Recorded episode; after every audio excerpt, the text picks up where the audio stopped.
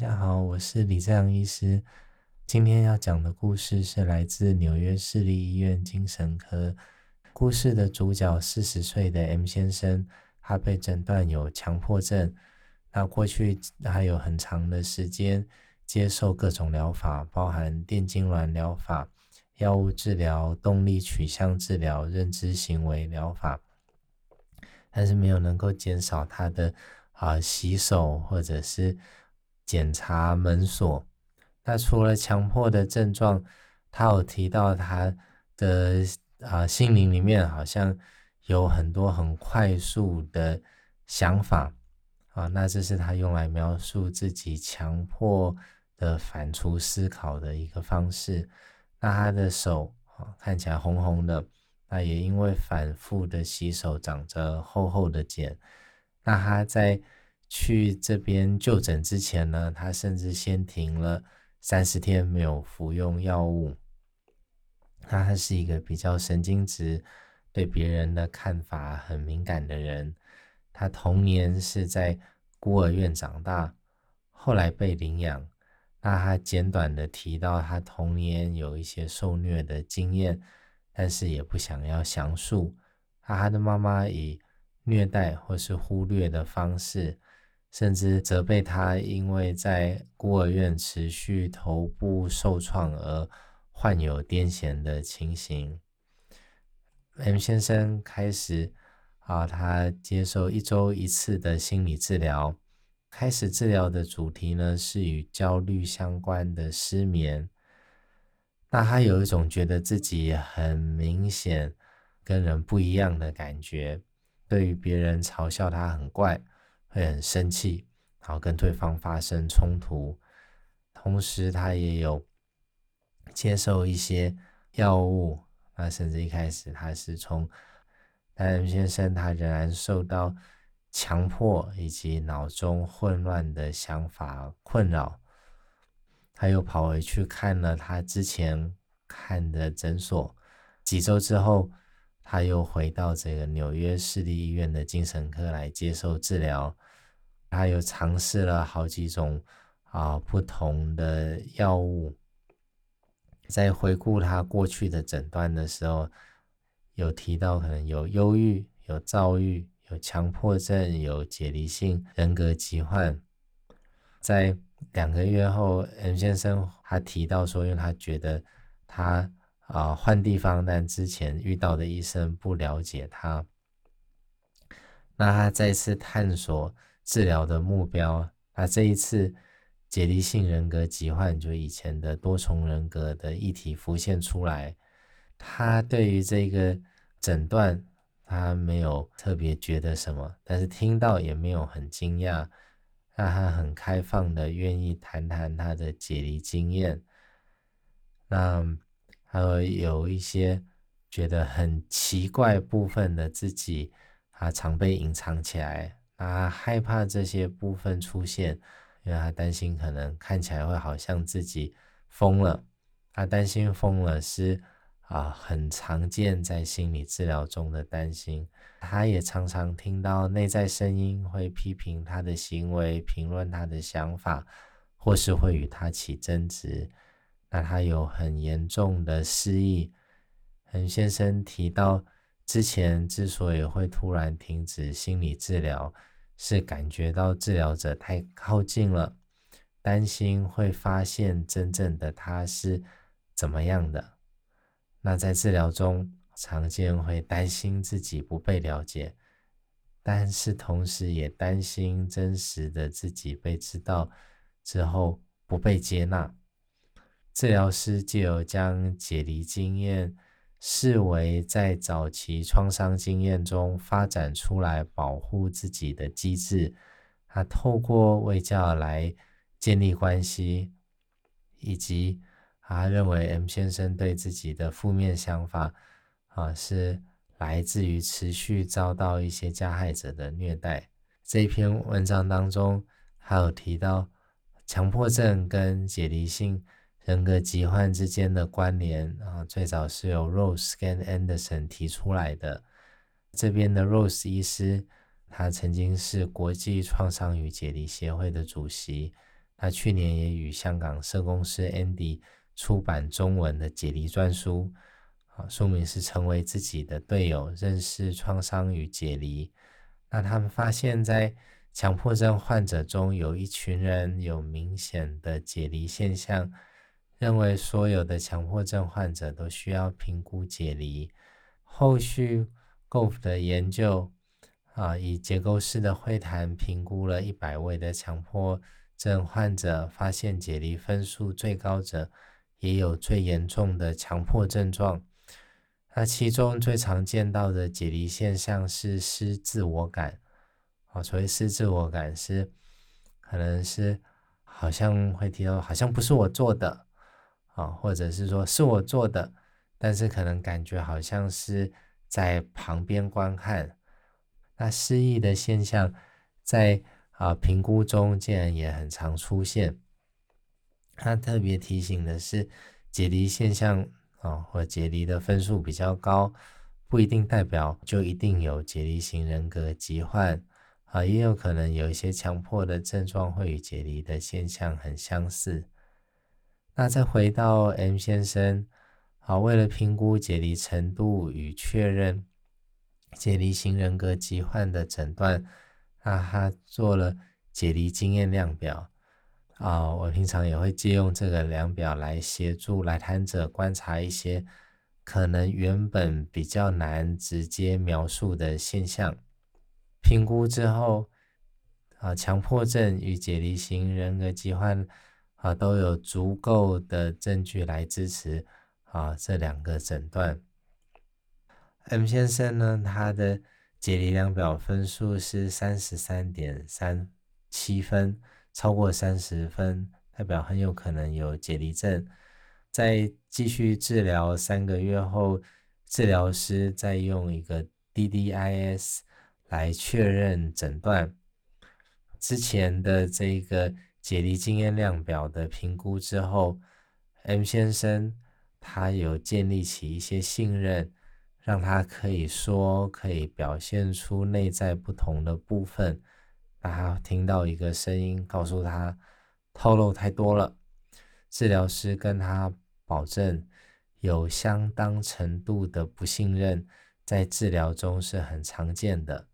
同时，要通往成功治疗很重要的一步，是来认识不同部分的自己。这样的说明让 M 先生稍微放心一点，也愿意来认识其他部分的自己。还有注意到有成年的 M 先生，有小麦克啊，小女孩，牧师跟老人，在这边注意到有出现不同性别的部分，那这是也很常见的现象。那牧师他来自于小时候想当牧师，那 M 先生在十四岁时放弃了这个梦想。小女孩来自小时候，她希望自己是一个女孩，也可能与她曾经被男性、女性骚扰过有关。在刚成年的时候，她觉得自己是啊双性恋。在刚开始接受治疗的时候，他觉得自己是同志，但是没有想要性行为的欲望。那在四十多岁时，当他觉察到有些老化的过程带来不可避免的痛苦，或者是视力的变化，这时候老人的部分出现了。那像这样超龄的部分，或者在治疗中有时候我会说啊，像这样子老灵魂的部分也是很常见的。治疗师他重新跟 M 先生一起来商量治疗计划。M 先生相信自己的内心世界分割成不同的部分，强迫的症状局限在成年 M 先生的身上。那他反复的做一些动作，似乎是由于不同人格部分没有意识到他们的行动所造成的影响。治疗师与 M 先生一起探索，在检查门之前。会有什么感觉和想法？原来一旦门关了起来，M 先生会觉得焦虑不安，因而想要再检查门，但是检查也不会觉得安心，就这样浪费了很多时间。那 M 先生过去的性创伤也是症状很重要的一块拼图。那其中一个人格部分 Theo，他曾经去酒吧遭到多个男人的侵犯，那就是由室友出来处理，在危机过去后会退回幕后待命，等有危险的情况需要出手协助。那室友在很多时候都会觉得有危险，特别是在夜晚，会让 M 先生不睡觉，不断去检查门锁了没。这样的提醒是很模糊的。M 先生认为就像是脑内的噪音，觉得这样的噪音很折磨，因此 M 先生希望 Theo 可以永远消失，把不同部分的自己。视为脑内的声音，或是希望不同部分的自己消失，也都是在治疗过程中很常遇到的现象。那我们在治疗的工作，常要来评估声音，啊，要来发展一些对自己的关怀。那在心理治疗的过程中，治疗是邀请 M 先生来辨认 Theo，可能是想要透过我们。会传达一些讯息，因为 Theo 很明显的待在背景，只把焦虑传递出来，而不是清楚的觉察关于要检查门的动作。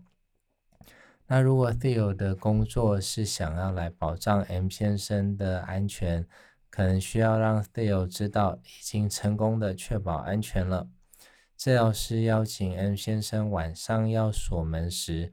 大声的告诉所有部分的自己，现在门关好了。下次智商时，M 先生认为这个方法有效，但是几个礼拜后，想要检查门的冲动又偶尔会出现。治疗师询问之下，发现 M 先生连续好几天没有继续跟所有部分的自己通知，门已经关上了。当没有持续的同步讯息，有些困在过去经验的部分，会好像就忘记曾经知道的一些新的讯息。治疗师建议每天晚上要告诉自己门关上了。如果没有检查的冲动，他可以小声告诉自己就够了。如果有强迫的症状，他会大声来告诉自己。同样的方法，M 先生也顺势而为，应用在检查瓦斯炉开关的强迫症状，也收到了效果，但是还没有解决洗手的症状。他洗手甚至会洗到手都破皮。那治疗师认为这个症状与其他症状不同，是怕脏，担心被污染。那治疗师一开始在想。会不会是来自于对自慰的罪恶感，或是某些主观上觉得脏的行为？治疗师向 M 先生核对看看他自己的后设认知时，突然间，M 先生身体往前靠近，用锐利的眼神狠狠地盯着治疗师，简短的说话方式是属于 Theo 的。让他承认，在很多年前曾在曼哈顿提供性服务。随着七零年代艾滋病的宣导，他停止了这份工作。治疗师告诉他，同时也请其他人格部分可以一起听。那有些人持续会为了已经过去的事情怀抱着罪恶感，他罪恶感常来自。破坏了一个人自我认可的价值观，他可能曾经与陌生人或是不想要发生关系的人发生关系，当时可能除此之外没有其他方法可以满足生存的基本需求，比起符合自己心里的行事准则，当时要优先满足生存的需求。那像最近在看 Netflix 的《末日列车》，里面有一群没有车票、基本需求不被保障的末节车厢民众，也需要想尽办法要活下去。那也因此，虽然不择手段、不符合自己的行事准则，努力生存了下来，但是心中的罪恶感、羞愧感仍持续着。